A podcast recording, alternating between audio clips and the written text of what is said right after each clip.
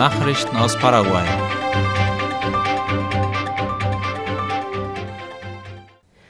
Die Polizei erhält 60 neue Motorräder. Der Polizeieinheit Agila oder Adler zu Deutsch wurden diese Motorräder zur Verfügung gestellt, wie AWC Color schreibt. Es handelt sich dabei um eine motorisierte Polizeieinheit zur präventiven Verbrechensbekämpfung im Departement Central.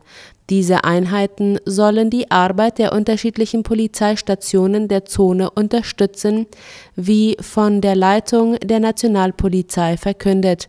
Die Gruppe Adler gibt es seit dem Jahr 2022, als sie mit dem Ziel gegründet wurde, die präventive Polizeiarbeit zu unterstützen. Sie werde ganz besonders dort im Einsatz sein, wo eine verstärkte Polizeipräsenz nötig ist. Auch eine Zusammenarbeit mit der Spezialeinheit Lindsay ist vorgesehen, so die Polizeidirektion. Fallschirmlandung im Wasser wird vom paraguayischen Militär erstmalig geübt. Heute früh hat eine Gruppe von 26 Fallschirmspringern diese Übung in den Gewässern der Bucht von Asunción im Paraguayfluss durchgeführt. Brigadegeneral Nicolás Narváez sagte, dass sie mit der Marine, dem Heer und der Marineinfanterie zusammenarbeiten. Bei den Ausbildern handelt es sich um Paraguayer, die Kurse im Ausland absolviert haben, bevor sie zurückkehrten, um uniformiertes Personal vor Ort auszubilden. Eine Wasserlandung sei dann eine Option, wenn man nicht auf einem Feld landen könne, sei es wegen der Vegetation oder wegen der Stadt, sagte Narvaez. Insgesamt 26 Fallschirmjäger der Silvio Pettirossi Akademie übten den wortwörtlichen Sprung ins kalte Wasser. Der Fernsehkanal Telefuturo gewinnt Preis für eine Reportage. Das Journalistenteam von Telefuturo zeichnete sich bei dem Preisausschreiben Iris America aus, wie Ultima oder berichtet. Das Team gewann den Preis in der Kategorie Beste Recherche nach der Dokumentation eines Systems der sexuellen Ausbeutung, des Drogenhandels, der Raubüberfälle und des dringenden Verdachts auf Menschenhandel.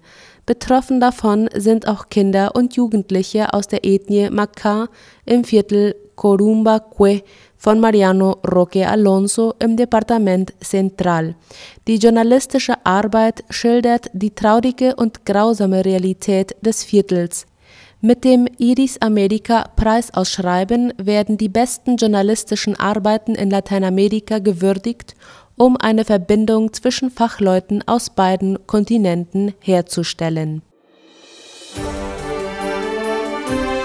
Nachrichten aus aller Welt.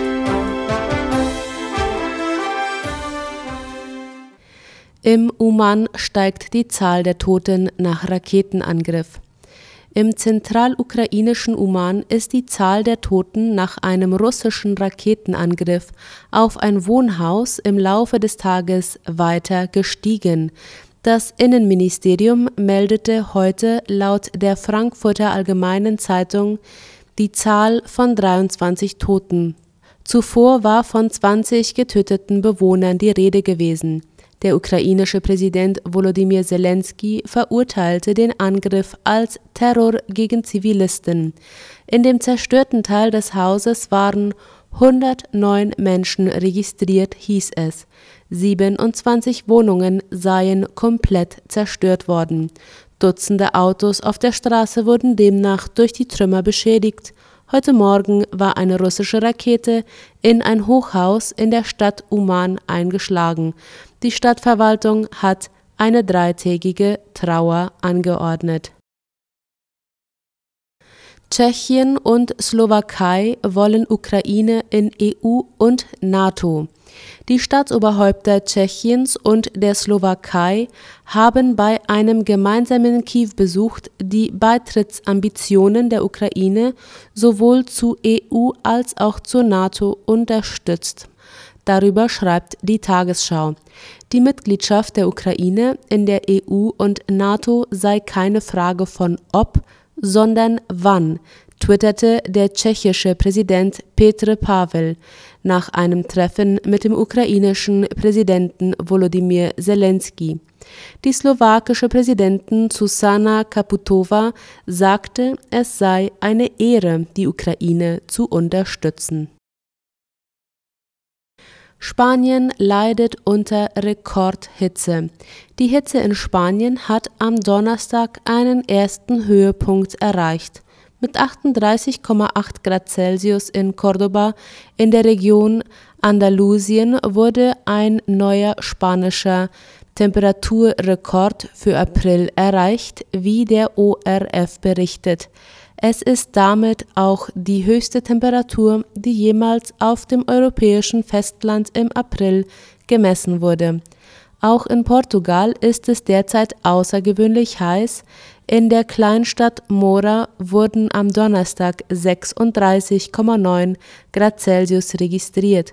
So heiß war es in Portugal zu dieser Jahreszeit noch nie.